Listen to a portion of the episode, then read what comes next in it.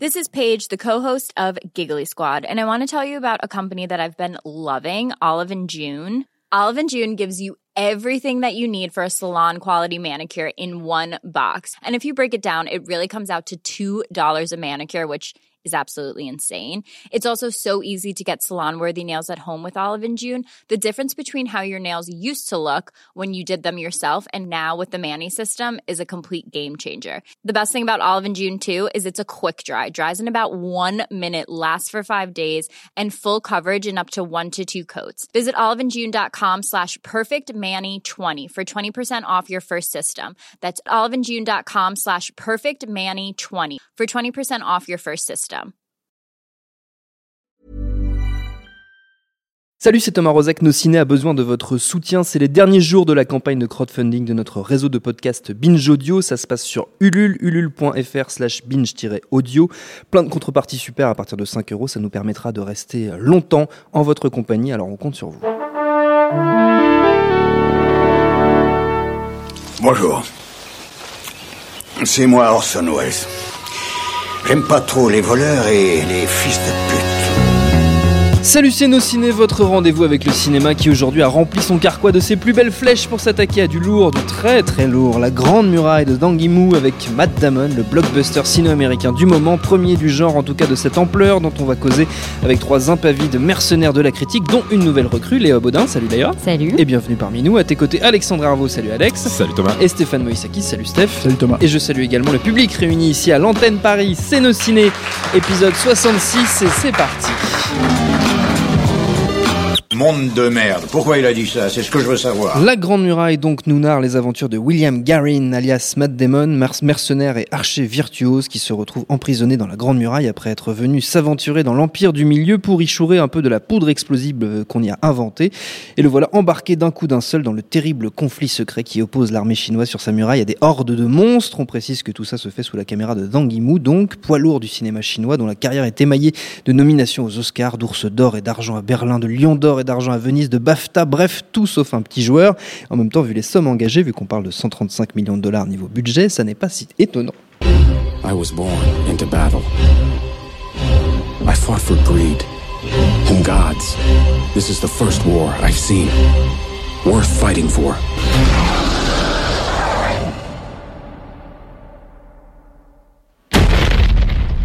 Au casting, on retrouve également Willem Dafoe, Pedro Pascal qu'on a vu dans Game of Thrones et quelques acteurs chinois quand même. Citons par exemple la très talentueuse Jing Tian qui vraiment moi je trouve s'en sort pas trop mal et Andy Lau qu'on a vu dans des gazillions de films notamment dans la trilogie culte Infernal Affairs évidemment. Quel regard on porte sur cette grande muraille autour de la table? Moi j'ai trouvé ça euh, kitscho nanardeux au possible mais je vais vous laisser en parler. On va commencer avec Léa. Tiens, honneur au nouveau Léa, qu'en as-tu pensé? Alors c'est assez compliqué pour moi de parler de ce film parce que j'ai trouvé ça extrêmement déstabilisant. Euh, j'ai hâte de savoir ce que vous en avez pensé de votre côté parce que j'ai plutôt décidé de prendre le parti pris de le défendre, même si c'est un peu compliqué parce que selon moi c'est quand même assez proche du nanar en effet. Mais euh, en même temps, euh, il y a quand même euh, des choses du point de vue de la mise en scène qui sont intéressantes. Et puis, j'ai décidé de me laisser emporter par le film et de faire un peu abstraction de, des nombreux défauts parce qu'il y a quand même pas mal de choses qui sont. En fait, c'est un film tellement hybride que j'étais quand même assez perdue et je suis, je suis toujours un peu perdue. Donc, euh, je, suis, je suis curieuse de savoir ce que vous en avez pensé. Bah bon, Stéphane, vas-y. Bah oui, c'est un film hybride parce que c'est un film qui a été pensé pour le marché euh, chinois. Mhm. Parce qu'il faut, bon, quoi, pour juste pour remettre un peu de contexte, ce qui est peut-être pas forcément évident quand on va voir le film euh, aujourd'hui, un Matt Damon dans un film chinois, qu'est-ce qui se passe? Euh, Bah, il se passe que le marché chinois euh, est devenu tellement énorme que, que Hollywood euh, va, euh, ça fait maintenant quelques années, va, euh, comment dire, euh, les draguer pour Mhm. pouvoir faire des, des euh, leurs blockbusters et s'assurer à la fois une place euh, en salle là-bas parce que c'est pas tous les films ne sortent pas euh, en Chine. Et des quotas, ouais. Voilà, il y a des quotas et, euh, et en plus il y a des quotas. Il y a des quotas de sortie, puis il y a des quotas aussi de sujets, c'est-à-dire qu'il y a des thématiques, il y a des trucs euh, qu'il faut pas traiter. Par exemple, euh, l'année dernière, Star Wars épisode 7 a failli ne pas sortir là-bas parce qu'il y a des fantômes, donc euh, voilà, ça va pas. Donc ils ont un peu enlevé ça de- d'épisode 7 Et, pour. et euh, un noir aussi. Qu'ils ont un peu Ouais, supprimé ouais. sur la fiche. mais euh, le truc c'est que le truc c'est que donc du coup euh, bah là c'est une vraie expérimentation parce que c'est le, le c'est-à-dire c'est une tête d'affiche euh, méga star euh, américaine euh, qui joue un personnage européen. Euh, il a son sidekick qui est bon, un acteur solide euh, qui est connu surtout dans Game of Thrones, donc c'est très bien parce que c'est de la fantasy. Puis t'as le, le, le troisième rôle, comment dire, enfin qui n'est pas le troisième rôle dans le film, mais qui est le troisième rôle occidental, qui est William Defoe, qui est qui est bah, le, le, le fourbe euh, Oui. que, tel que William Defoe le joue depuis euh, 30 ans au cinéma quoi. Donc le, le truc c'est que là où c'est euh, c'est une expérimentation, c'est que tu sens enfin moi le problème que j'ai avec le film, c'est qu'on sent l'aspect euh, hybride et, et moi je dirais même c'est une créature de Frankenstein un peu parce que en gros euh, T'as l'impression que les types, enfin, t'as l'impression que c'est des Américains qui se demandent, euh, ok, alors qu'est-ce que les Chinois aiment voir? C'est quoi les, euh, les ces dix dernières années C'est quoi les cartons, euh, comment dire, en Chine? Et du coup, tu te trouves avec, tu te retrouves avec tout. Alors, t'as des plans du Seigneur des Anneaux, euh, littéralement dedans. T'as des plans d'Avatar, t'as des plans de War War Z, t'as des plans de. Et du coup, c'est n'importe quoi en fait. Il y a, y a, tout parce que alors, il faut aussi remettre ça euh, en contexte. Euh, la Chine, euh, le, le public chinois est friand de fantasy. hein. Il y en Mm. a eu, il y en a depuis des années. Euh, Tsuyark en premier lieu. Bien sûr.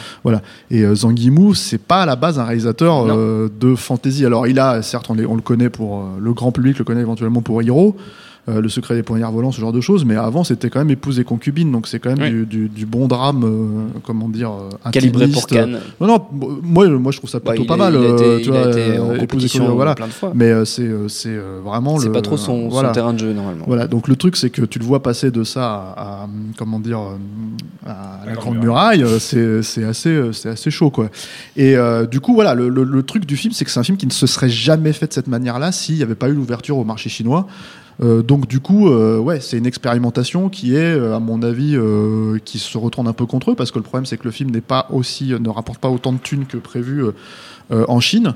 Euh, là, Il sort bon, le 17 février, je crois, en- aux États-unis. hein. On est les premiers en ouais, Europe à l'avoir. ouais. Il est sorti, par contre, il est mais sorti en décembre en il est Chine. sorti en Chine et les résultats sont très Bah, mauvais les résultats, ça va. Et le film, il a fait 180 millions, donc c'est pas non plus euh, une, une catastrophe. Ouais, quoi. mais sur Mais les- 135 millions de budget, ça fait pas une énorme plus-value. c'est surtout qu'en fait, euh, comme euh, le gouvernement a un peu son mot à dire là-dessus, euh, les mecs espéraient faire des chiffres, euh, les Oui. chiffres de Warcraft ou de ou de ou de, de, du- de The Mermaid en fait. Mm. Donc et c'est pas le cas. Et, et moi j'ai envie de dire par la force des choses parce que Matt Damon dans un film comme ça à la base même si ils essayent de faire en sorte que ce ne soit pas le héros euh, comment dire euh, blanc qui explique euh, aux Chinois comment faire Ouais, etc., C'est gênant, c'est quand même un petit peu ça. hein. bah, c'est, il est un peu rentré au chausse-pied aussi, c'est ça le problème, quoi. Mais moi, j'ai plus, après, le problème que j'ai aussi avec le film, c'est que c'est, super mal branlé, en fait. C'est super mal écrit, euh, il manque des scènes, ça se voit qu'il manque des scènes. Oui. T'as, notamment, bah, le personnage de, de Pedro Pascal qui, enfin, euh, disparaît euh, dans le film et puis on, tu le retrouves à la fin et tu fais, ah, mais qu'est-ce qui s'est passé? Donc, euh, voilà, il était parti avec son cheval et il revient. Bon, bref, ceux qui verront, ceux qui ont vu le film comprendront de quoi je veux parler. Et, et à côté de ça, c'est, c'est des interactions entre les personnages qui sont à la limite de, de comment dire, bah, de la caricature, quoi. C'est, c'est, c'est, on dirait, des fois, on dirait le, c'est le degré dramatique d'un dessin animé pour enfants de 5 ans, quoi. C'est-à-dire que euh, les mecs, ils se, ils se, ils se, ils se trahissent et puis finalement ils se tapent sur l'épaule, c'est pas grave, tu m'as laissé pour mort, mais t'es mon copain, alors que c'est des voleurs et que c'est des, c'est des, c'est des types qui hésitent pas à tuer. euh. Donc c'est un peu, c'est un peu, euh, voilà, c'est, c'est, je, je sais pas comment le public euh, chinois le prend vraiment. Apparemment, les critiques sont pas bonnes là-bas, euh, mais t'as quand même, ça quand même, ça ressemble à une espèce de drague éhontée. euh, qui fait que euh, je peux comprendre en fait qu'ils se sentent un peu euh, floués quoi. Alexandre. Alors moi, je retrouve pour revenir sur les deux choses qui ont été dites par mes camarades ici. Alors pour revenir sur ce que disait Léa, où elle disait qu'elle était un peu dans un entre-deux, euh, pas trop savoir sur quel pied danser. Moi, moi, ça m'a fait ça clairement à une scène dans le premier quart du film, euh, qui est la scène où il y a la première démonstration, la première bataille, la première démonstration de ce que font euh, chaque chaque corps de, cette armée-là, et où il y a la faction féminine qui se, se, déploie pour voilà sauter dans l'air et aller longer le, la muraille pour aller bouter du monstre. Euh, c'est fait avec euh, voilà un, mélange de grâce et d'absurde. Enfin, j'ai ri un peu aux éclats dans la salle de cinéma pendant cette scène-là, mais c'était pas un rire genre euh, nanardeux, tu vois, un, rire moqueur que tu peux avoir quand tu vois un truc euh, euh, totalement what the fuck et raté, parce que c'est foncièrement, enfin plastiquement, esthétiquement, c'est pas raté. Les, effets spéciaux, en partie signés par ILM, sont quand même assez assez bien torchés, euh, surtout comparé justement à une production 100% locale comme The Mermaid de Stephen Shaw, qui est infiniment supérieur sur un point de vue euh, cinématographique, narratique, mais qui avait quand même des des, des, plans qu'on aurait dit fait sur euh, une version de, de Photoshop euh, 95. Et, et, et donc là, il y a une grâce et en même temps un côté ridicule parce que bon, euh, ça se justifie pas, se justifie pas forcément trop. Moi, c'est le moment du film où j'ai voilà hésité. Je me dis, est-ce que je vais me foutre de la gueule du film pendant les l'heure et demie qui reste à passer ou est-ce que je vais me laisser prendre? J'ai plutôt tendance à, me laisser prendre par l'histoire, mais avec là pour le coup, je reviens à ce que disait Stéphane, ce côté euh, effectivement où les personnages n'ont absolument euh, pas forcément de sens, où un coup on se fait la gueule, un coup on dit qu'on est gentil copain, on se tape sur l'épaule. Et effectivement, il y a ce côté délire de euh, jeu d'enfant dans un bac à sable où on aurait des figurines et, et, et- c'est c'est exprès que je dis ça parce que le fait que les, les, les, les militaires enfin en tout cas les soldats chinois aient tous leurs costumes différents de couleurs différentes selon leur leur appartenance alors ça c'est les fantassins ça c'est les archers etc euh, alors au début de manière très cynique je pensais qu'ils avaient mis des couleurs différentes pour que les spectateurs occidentaux euh, puissent euh, différencier les asiatiques euh, mais à mon avis je pense qu'il y a, il y, a, il y a- il y a sans doute un- on fait que pour toi. Il y a- il y a On fait sans que doute- pour toi, euh, non, non, Alexandre. non, non, non, mais moi, T'as ce qui est- il y a- 10 minutes pour une blague raciste. Non, non, non, c'est vachement bien. T'es retenu. Non, non, non, mais je, je, je disais pour certains occidentaux. Euh, mais en fait, je pense que c'est la plastique même, le- le- la matière même qu'on voit à l'écran et qui rappelle d'autres films avant, parce que c'est Weta Workshop, la boîte de Richard Taylor, le comparse de Peter Jackson en Nouvelle-Zélande, qui a fait les, les, les costumes qu'on voit. Et ça évoque évidemment beaucoup de choses qu'on a déjà vues Bah, dans les, les- Hobbits et les Seigneurs hein, Anneaux, les elfes du Seigneur des Anneaux. Et et il y a un côté, mais littéralement, quand tu le vois à l'écran, euh, t'as l'impression de voir des figurines. Et le fait que la plupart des acteurs jouent avec une expression en bois euh, rajoute encore plus le côté figé. T'as vraiment l'impression que Sang Yimou, voilà, il fait mumuse avec ses, avec ses jouets. Euh, sinon, quoi, quoi d'autre sur le film? C'est un film qui a été marqué euh, dès la première sorte, dès la sortie de son premier trailer par des, des accusations en, en, en whitewashing, donc c'est-à-dire, voilà, oh mon Dieu, c'est un, un, blanc qui va venir euh, apprendre la vie aux, Chinois. Il y a des moments comme ça, effectivement, un peu gênants dans le film, mais globalement, quand même, plus de 90% du, du, du temps dans le film, que ce soit dans les interactions entre personnages occidentaux, asiatiques, etc., finalement, c'est les Chinois qui, apparaissent comme euh, les sages, comme les savants, euh, ne serait-ce que pour la maîtrise euh, technique de la poudre explosive, etc. Euh, et les deux, les, les deux personnages blancs apparaissent pour les, pour, pour, pour, pour des cons, euh, euh, voilà, des paillards, un peu des mecs, des mecs qui, qui, qui sont là juste pour la thune, qui sont pas si futés que ça. Euh, à la limite, si on devait faire une accusation un peu d'indignation, ce serait pas du, du whitewashing, mais c'est du American washing, parce que notre père Matt Damon, euh, pluricain, tumeur, euh, est censé faire un anglais. Mais Si on- britannique laisse à désirer. avec hein. un accent britannique extrêmement chelou. Pedro Pascal de, de Game of Thrones et Narcos est censé faire visiblement un espagnol, en jugé par la scène improbable de Tauromachi contre une bestiole qu'on peut voir sur la Grande Muraille. Le mec vient du Chili. Euh, ils auraient pas pu prendre euh, Javier Bardem et euh, Tom Hiddleston ou euh, le truc, le, le aussi, c'est que le, le film, de toute évidence, maintenant qu'on l'a vu, c'est- il s'adresse pas au public américain. Éventuellement, ils sont là pour une porte d'entrée, pour une coprode. Euh, maintenant, je pense qu'ils ils, ils s'attendent pas à faire des chiffres euh, monumentaux. Et d'ailleurs, enfin, je veux dire, même en termes d'enjeux, parce que le truc, c'est qu'ils donc le- ils se battent contre contre des créatures, les Taote, je crois, c'est ça, voilà, qui euh, qui euh, qui euh, qui ont un espèce de fonctionnement de horde et qui fonctionnent avec des, des ultrasons. Et le truc, c'est qu'il est dit, euh, alors ils sont à 100 lieues de, de, de la ville, euh, mais alors s'ils dépassent la ville, ils- Ils vont conquérir le monde. le monde. Et là, tu te dis, mais en fait, c'est une phrase qui a été rajoutée pour, pour, pour que les ricains en aient quelque chose à foutre, quoi. Parce que c'est pas possible, en fait. Qu'est-ce que, c'est le, public américain va se dire, ah bon, j'ai pas envie de, moi, je m'en fous, ce qui se passe en Chine, tu vois, bref. Donc, euh, enfin, façon de parler, mais t'as l'impression, le, problème, c'est que c'est un truc qui est hyper calibré. Tu parlais de The Mermaid et de la façon dont les effets spéciaux étaient faits. Moi, je, je vais mettre une, une distinction là-dessus. Il n'y a pas un plan, pas un plan dans euh, la Grande Muraille qui m'est euh, épaté, en fait. C'est, en fait, ils sont peut-être finis, les plans, mais ils sont euh, comment dire euh, enfin je veux dire tu les as vus tu, tu par- on parlait des deux enfin on parlait de, de Weta on, on parlait des, des elfes mais t'as carrément des, des scènes en- des mo- moments entiers repompés aux, aux deux tours quoi.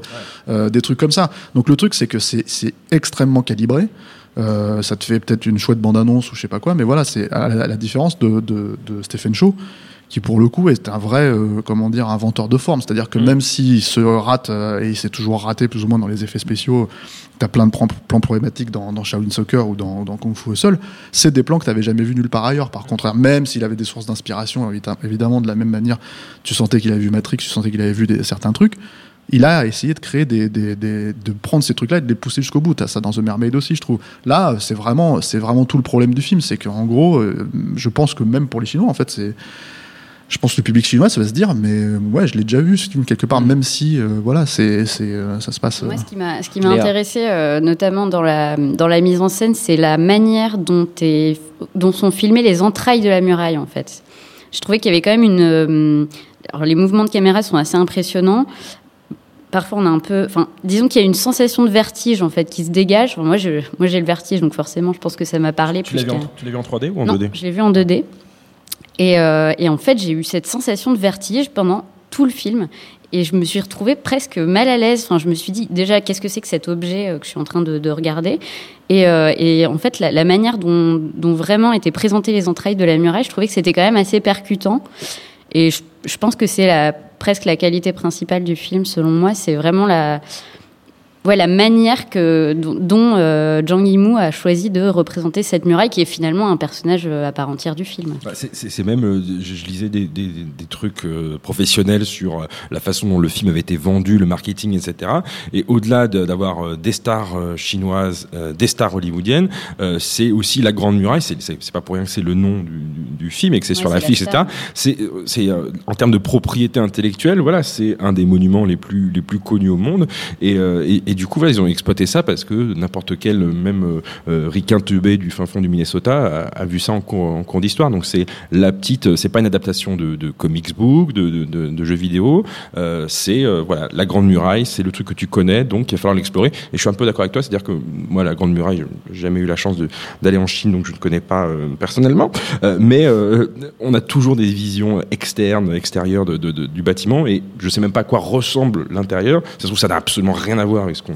Probablement d'ailleurs. Il n'y a pas de monstre hein, autour de la grande Vous êtes sûr Ouais, je suis Vous êtes sûr Il n'y a pas. William Defoe qui erre comme William ça. Euh, Moi, Ok. c'est, enfin, clairement, c'est pas les monstres qui m'ont terrifié parce que j'ai, tr- j'ai trouvé quand même globalement assez laid, comme euh, les trois quarts de- des effets du film. Mais euh, vraiment, la, la muraille, c'est un truc qui m'a, euh, qui m'a complètement terrorisé pendant tout le film. Quoi. Ça n'a pas terrorisé C'est, pas supposé être un Non. Stéphane n'a pas eu peur. Je pense qu'elle fait référence aussi à certains plans. Il y a les trucs où ils lui apprennent à, à faire le saut, là où il y a des, des, des, des vues en, en plongée et en, et en, en grand angle. Donc forcément, oui, c'est. c'est- Mais même les, Moi, je l'ai pas vu en 3D tous non ces plus, plans mais- où on voit euh, tous les hum, tous les soldats à l'intérieur s'activer pour euh, faire fonctionner le euh, préparer les, les boules de feu ce genre de trucs là. C'est il y a quand même pas mal de mouvements de caméra qui sont toujours très ascensionnels dans les mouvements et, et du coup ouais, il y a vraiment enfin moi le, mot que je retiendrai c'est vraiment vertige C'est-à-dire que ces scènes-là, elles évoquent pour moi les, les, les, les, films, les scènes de Swashbuckler, les films de pirates où on voit les gars qui savent faire dans la soute pour euh, charger le canon, etc. Sauf qu'en général, par définition, bah, sur un bateau, t'as pas non plus 3000 niveaux différents dans la soute. Donc en général, tu vois un truc et euh, gauche, droite, tu fais les panneaux, machin, etc. Et là, comme c'est en, en hauteur, t'as notamment un, des premiers plans qui explore les entrailles de la muraille, qui est un- une montée en faux plan séquence avec des, voilà, des coupes, euh, une montée comme ça de la caméra où tu vois les différents niveaux de préparation avec le gars qui fait d'un côté ses boules de feu, d'un côté ses flèches, des trucs comme ça. Et là, c'est vrai que ça, donne une ampleur qu'on a, qui évoque des choses qu'on a déjà vues au cinéma avant dans les films de pirates, mais qu'on n'a pas vu sur ce niveau-là au, sens propre du terme. Ouais. C'est beau. Ouais, ouais, ouais, ouais, ouais, ouais. Et puis il y a ouais. aussi, Non, il y a aussi ok. la, la scène finale où on, Vous donnez du mal pour défendre ce film, Oui, je trouve quand même. c'est un, film, petits amis, c'est un film bourré de chinois orgueilleux et de montgolfières. Moi je trouve que c'est un film qui gagne quand même à être vu parce que c'est un ovni enfin c'est un, truc enfin moi je m'attendais pas du tout à ça je m'attendais à rien en fait j'avais même pas regardé la bande annonce et du coup je me enfin je m'étais dit euh, Zhang Yimou ça va être un- une espèce de fresque historique euh, en fait pas du tout c'est Ah oui, complètement ouais, ouais, fantaisie ouais, Toi, t'es vraiment rentré, tu t'es dit, ça va être un croisement entre ouais, épouse Ah ouais, non, et mais là- et. euh, là rien à, rien à voir du tout Ah oui, euh. c'est pas, c'est pas la même Mais c'est vrai que c'est dommage parce qu'on est quelque part à mi-chemin entre Le Seigneur des Anneaux, euh, euh, Ouais, Tigre et Thrones, hein, Dragon, et, chercher, puis- et- et en fait, c'est vrai qu'on a envie de lui dire, mais choisis ton camp, enfin, Ben, prends une décision. De toute façon, quoi. ce problème de cohérence générale, alors c'est assez bizarre parce que je pense que hum, c'est un bon choix stratégique d'aller chercher Zanguimou pour faire ce film-là pour euh, le marché étranger, Hum. parce que ça donne un cachet prestigieux que euh, Tsuyark n'a pas forcément. Non. Et étrangement, parce qu'un un réalisateur comme Tsuyark, il, il- enfin, moi personnellement j'adore euh, Tsuyark, mais Oui. le- je pense qu'il s'exporte pas très bien parce que pour le coup, lui, il fait des vrais films foutraques et, Mm. euh, et, euh, comment dire, et extrêmement ambitieux. Et Euh, très très asiatique, pour le coup. Pas forcément hyper oh, exportable il a, il- toujours. Ça dépend, il a. Ah, double ça, team, ça dépend même, des hein. par... Non, mais je parle pas de double team, évidemment. Imbécile. Non, non, mais moi je parle. Non, mais justement, les, les Once Upon a Time in China, euh, pour Ouais. moi, ça passe très bien. Enfin, je veux dire, euh, sauf si t'as pas envie de voir des Chinois qui se tapent, euh, qui se tapent dessus, mais je veux dire. Euh, c'est c'est- mon droit. Non mais, non mais voilà, donc le, le truc c'est que moi je pense que c'est assez, euh, ça, si ça fonctionne, c'est assez universel. Même, je trouve ça même dommage justement de les cantonner à des, des comment dire, des sorties techniques ou des trucs Mm. comme ça quoi.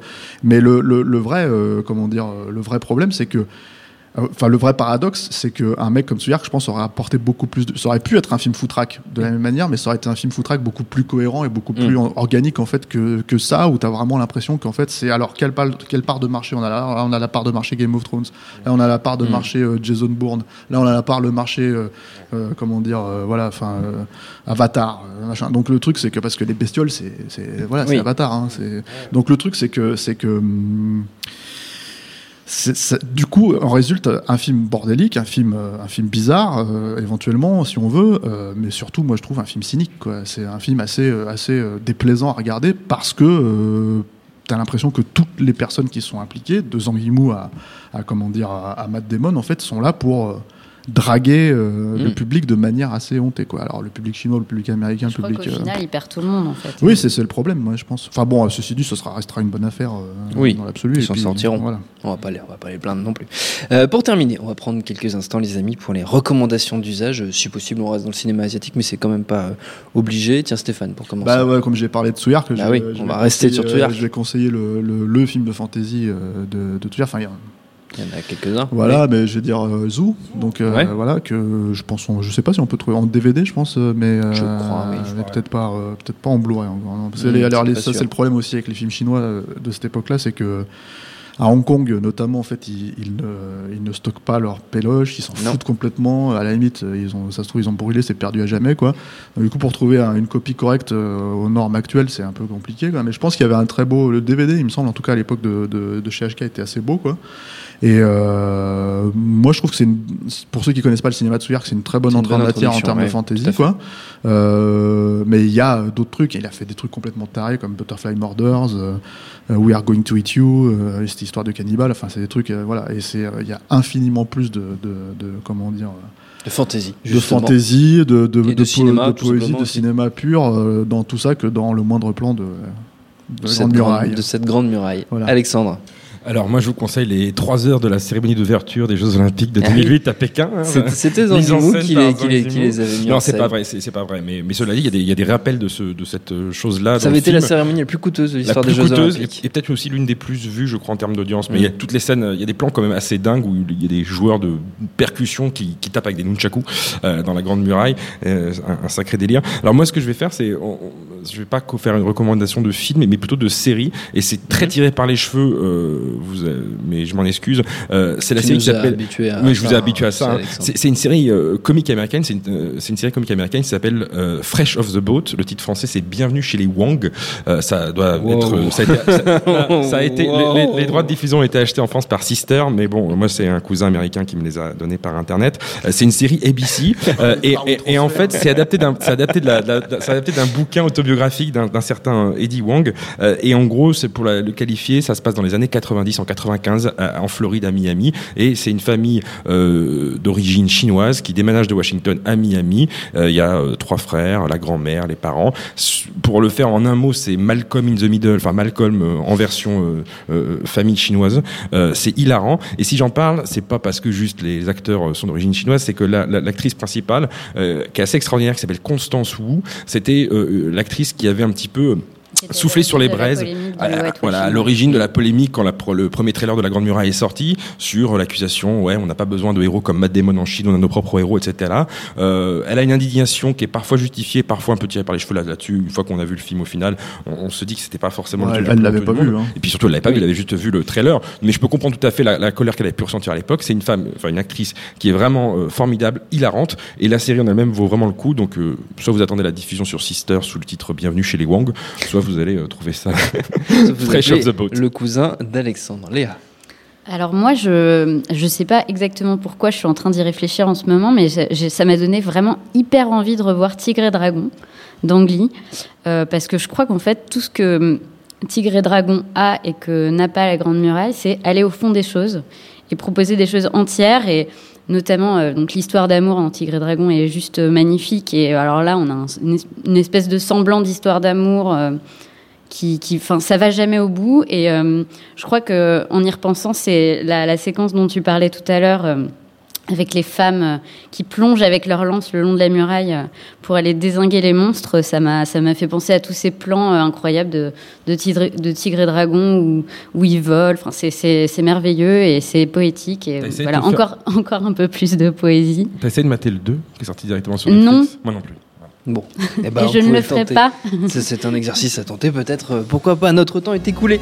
Merci à tous les trois. Merci à Jules à la technique. Merci au public qui a fait le déplacement ici à l'antenne Paris. Rendez-vous sur notre site nosciné.com pour retrouver toutes nos émissions, le programme des prochaines, les dates d'enregistrement si vous voulez venir nous voir. Info à retrouver aussi sur binge.audio, le site de notre réseau de podcast Binge Audio. Et puisqu'on en parle, sachez que votre aide est la bienvenue pour nous permettre de continuer notre belle aventure. Ça se passe sur la plateforme de crowdfunding Ulule, ulule.fr slash binge-audio. On a besoin de votre soutien et rapidement puisque ça s'arrête le 20 janvier. C'est la dernière ligne droite pour nous aider. Il y a plein de super goodies en plus, donc c'est tout bénef. N'hésitez pas non plus à laisser une bonne note à ce merveilleux podcast sur iTunes. Ça nous fera très plaisir. En attendant tout ça, on vous dit à très vite.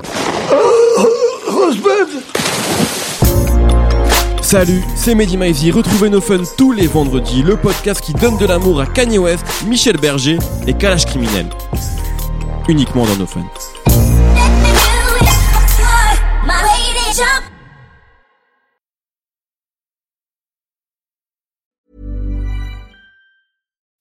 As humans, we're naturally driven by the search for better. But when it comes to hiring, the best way to search for a candidate isn't to search at all. Don't search, match with Indeed. When I was looking to hire someone, it was so slow and overwhelming.